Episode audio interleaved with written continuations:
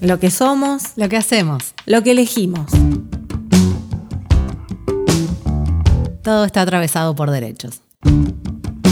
Derechos que tenemos que conocer para poder hacer valer.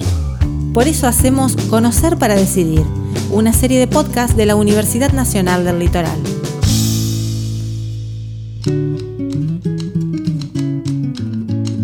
¿Qué es trabajar? ¿Qué implica? ¿Podemos elegir entre ser empleados o empleadores? ¿Hay otros espacios, otros roles para ocupar? Soy odontóloga y la satisfacción de mi trabajo es ver cómo la gente vuelve a sonreír cuando antes se tapaba la boca. Trabajo en el sector de logística de una fábrica y para mí el trabajo representa únicamente un ingreso fijo y un medio para mantener un cierto nivel de vida. Me encanta escribir poemas y hacer música, aunque siempre se me hizo difícil ganar plata a cambio de eso. Al día de hoy me gano la vida en oficina, con mucha seriedad, un poco entusiasmo y la expectativa de algún día encontrarle la vuelta al asunto.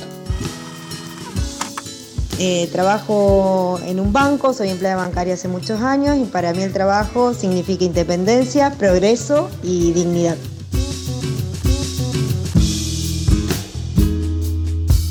En un contexto de crisis y desigualdades, surgen o se recuperan prácticas económicas como alternativas al desempleo.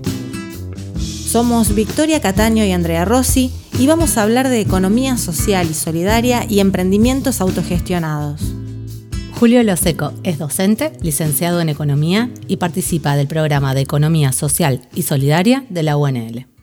Cuando hablamos de economía social y solidaria, lo que estamos haciendo referencia es a distintas actividades económicas que realizan las personas principalmente con el objetivo de poder hacerse los medios necesarios para la subsistencia. En general, cuando uno plantea el concepto de economía social y solidaria, tiene que ver con pensar los emprendimientos, no solo desde la perspectiva de satisfacer una determinada necesidad, sino también construir esas actividades sobre la base de otros valores como son la asociatividad, la ayuda mutua, la solidaridad y la gestión asociada entre los distintos emprendimientos. ¿Qué significa ser emprendedor?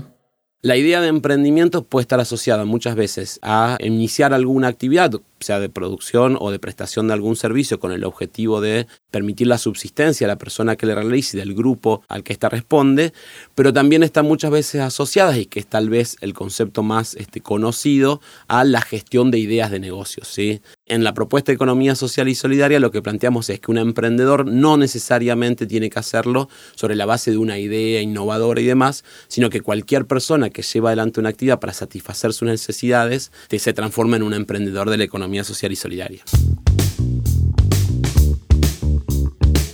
Joaquín a lo largo de su vida tuvo varios proyectos laborales. Hace ocho años que empecé a trabajar en una empresa familiar con mis padres en un comercio, zapaterías puntualmente, y luego de cinco años de experiencia laboral abrí yo mis propios locales de zapatería. La mm, situación económica me hizo que busque nuevos horizontes. Decidí realizar un emprendimiento con un amigo de cerramientos perimetrales para loteos. Es algo totalmente diferente a lo que me dedicaba. Imagínense que esto era un comercio, oficina, escritorio y ahora estoy trabajando al aire libre con un amigo, con mis tiempos. Eso cambió totalmente mi forma de trabajar. Hay dos pilares dentro de la economía social y solidaria, que son el consumo responsable y el comercio justo. ¿Qué es lo que propone cada uno de ellos? En particular, la idea del comercio justo apunta a descubrir dentro de los productos cómo están realizados. Es decir, no solamente pensar en el producto en términos de una relación con el precio, sino también cómo se realizó ese producto, de qué manera se fue realizando el trabajo asociado a ello, cómo es el respeto con el medio ambiente, si existe o no una explotación laboral. Y eso transforma a la producción también en un aporte sustantivo a la sostenibilidad de las comunidades. En el mismo sentido, la idea del consumo responsable lo que apunta es a ser ciudadanos conscientes de lo que realmente consumimos. ¿Esto qué significa? No solamente pensar en términos de precio o calidad, sino también tener la disponibilidad como ciudadanos de poder consumir aquellos productos que respeten el medio ambiente, que tengan una conciencia de que son personas las que lo realicen atrás, que tengan una fuerte este, representatividad de productores locales y por tanto se genera una cadena entre comercio justo y consumo responsable que promueve otras formas de relacionarse económicamente entre las personas. Hoy Joaquín se dedica a las energías renovables y forma parte de una cooperativa. Realizamos un curso referido a la instalación de sistemas fotovoltaicos. Decidimos abrirnos una empresa dedicada a ofrecer servicios y productos referidos a, este rubro. Más allá del ahorro económico, eh, tiene mucho que ver también con el tema del cuidado del medio ambiente, la concientización, digamos, ambiental en la sociedad para cuidar obviamente nuestro planeta. ¿Qué tipo de emprendimientos existen? Primero están aquellos emprendimientos en los cuales, como dijimos desde el principio, que surgen para permitir la subsistencia de quien lo realiza. Esto generalmente está asociado a personas que tienen que buscar los medios para poder sobrevivir y por tanto generalmente son emprendimientos de base más precaria de alguna forma, pero que tienen el potencial de constituirse como pequeñas unidades productivas. Después tenemos emprendimientos que están sobre la base de los oficios, aquellas personas que tienen una capacidad, ya sea costurero, herreros, mecánicos, electricistas, que deciden iniciar autogestivamente una actividad productiva.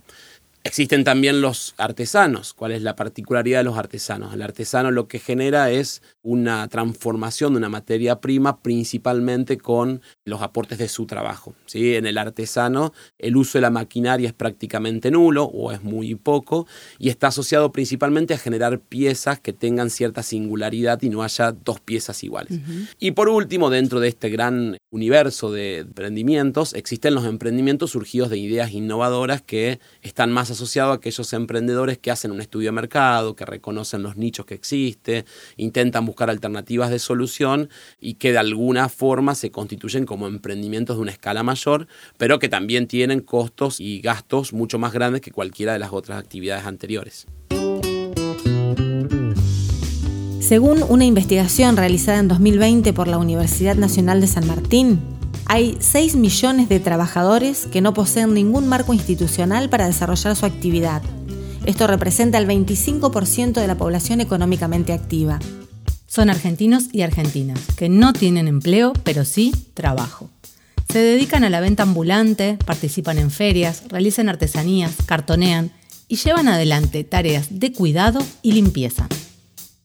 ¿Qué necesita conocer una persona o un grupo de personas que tienen interés por comenzar un emprendimiento? En primer lugar, entender que un emprendimiento no garantiza el éxito. Uno puede iniciar cualquier tipo de actividad y muchas veces cae en la tentación de que porque lo sabe hacer, eso le garantiza un éxito rotundo. Lo que nosotros decimos es que el éxito está garantizando en tanto y en cuanto se vayan estableciendo pequeños objetivos y los vaya cumpliendo. Entonces, en primer lugar, la paciencia. Y en esto la resiliencia es muy importante. por supuesto que sí, y más en los emprendimientos que tienen una cierta vinculación con actividades más pequeñas, donde es muy probable que muchas veces caigan, pero lo importante es volver a levantarse. Después tenemos como segundo punto, y quizás también el más importante, pensar el emprendimiento como un proceso de planificación. O sea, no podemos armar emprendimiento si no nos organizamos, si no identificamos qué es lo que queremos, qué recursos tenemos, cuáles son los este, consumidores que pueden recibir nuestros productos y por tanto eso implica poder organizarse. En tercer lugar es hacerse de información. Estela comenzó en 2010 con la venta de mermeladas y nos cuenta de qué manera creció el emprendimiento y la importancia de la capacitación en este proceso. Es un emprendimiento de dulces y mermeladas artesanales y luego de un tiempo nos fuimos ampliando en conservas y en productos deshidratados. El vínculo con la UNL comenzó más o menos a mediados del 2012. Nos brindaban cursos de costo, de fotografía, de presentación de producto, de diseño de las etiquetas, que a nosotros nos sirvió muchísimo y fue muy positivo. Recordá palabras claves para el éxito de un emprendimiento. Planificación, paciencia, organización, información, capacitación, trabajo en red, perseverancia. Valeria es una emprendedora que junto a tres mujeres comenzaron en 2014 un proyecto de encuadernación artesanal.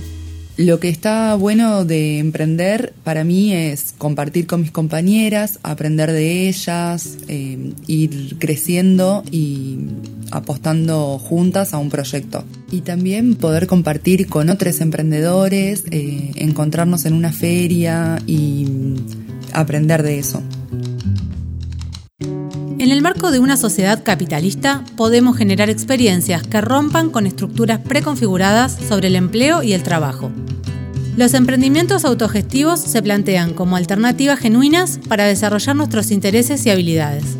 A la vez que aportan a la comunidad, posibilitan la construcción de nuevos lazos sociales. Para que las actividades vinculadas a la economía social, solidaria y popular puedan ser sustentables y sostenibles, es necesario contar con políticas públicas que propicien y acompañen sus desarrollos. Agradecemos a quienes participaron. Las personas interesadas en recibir información pueden contactarse con el programa de Economía Social y Solidaria de la UNL escribiendo a economiasocial.unl.edu.ar.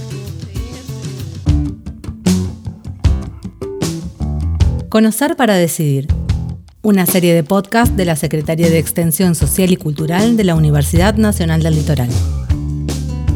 En la producción, Vale Boruchalski, Ariel Levati, Andrea Rossi y Victoria Cataño.